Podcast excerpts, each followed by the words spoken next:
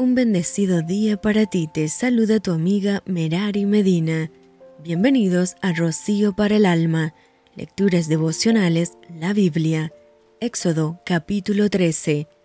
Jehová habló a Moisés diciendo, Conságrame todo primogénito, cualquiera que abre matriz entre los hijos de Israel, así de los hombres como de los animales, mío es. Y Moisés dijo al pueblo, Tened memoria de este día, en el cual habéis salido de Egipto, de la casa de servidumbre, pues Jehová os ha sacado de aquí con mano fuerte, por tanto no comeréis leudado. Vosotros salís hoy en el mes de Abid, y cuando Jehová te hubiere metido en la tierra del Cananeo, del Eteo, del Amorreo, del Ebeo y del Jebuseo, la cual juró a tus padres que te daría, tierra que destila leche y miel, harás esta celebración en este mes.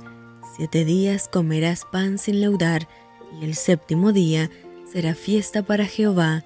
Por los siete días se comerán los panes sin levadura, y no se verá contigo nada leudado, ni levadura en todo tu territorio.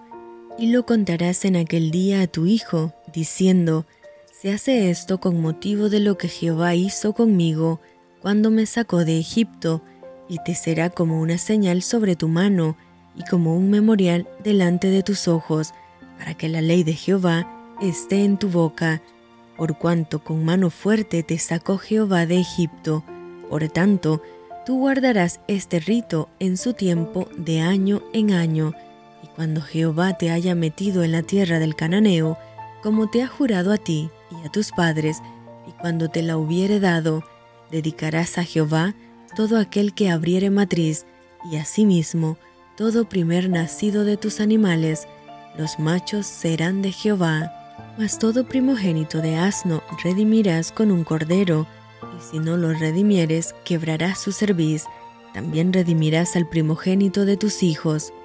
Y cuando mañana te pregunte tu hijo diciendo, ¿qué es esto? Le dirás, Jehová nos sacó con mano fuerte de Egipto, de casa de servidumbre, y endureciéndose Faraón para no dejarnos ir, Jehová hizo morir en la tierra de Egipto a todo primogénito, desde el primogénito humano hasta el primogénito de la bestia, y por esta causa yo sacrifico para Jehová todo primogénito macho, y redimo al primogénito de mis hijos.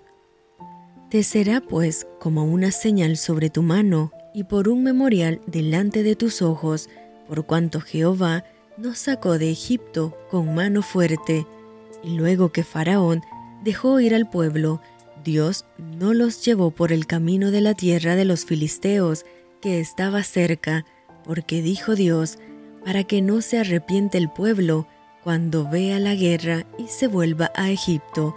Mas hizo Dios que el pueblo rodease por el camino del desierto del Mar Rojo, y subieron los hijos de Israel de Egipto armados, Tomó también consigo Moisés los huesos de José, el cual había juramentado a los hijos de Israel, diciendo, Dios ciertamente os visitará, y haréis subir mis huesos de aquí con vosotros.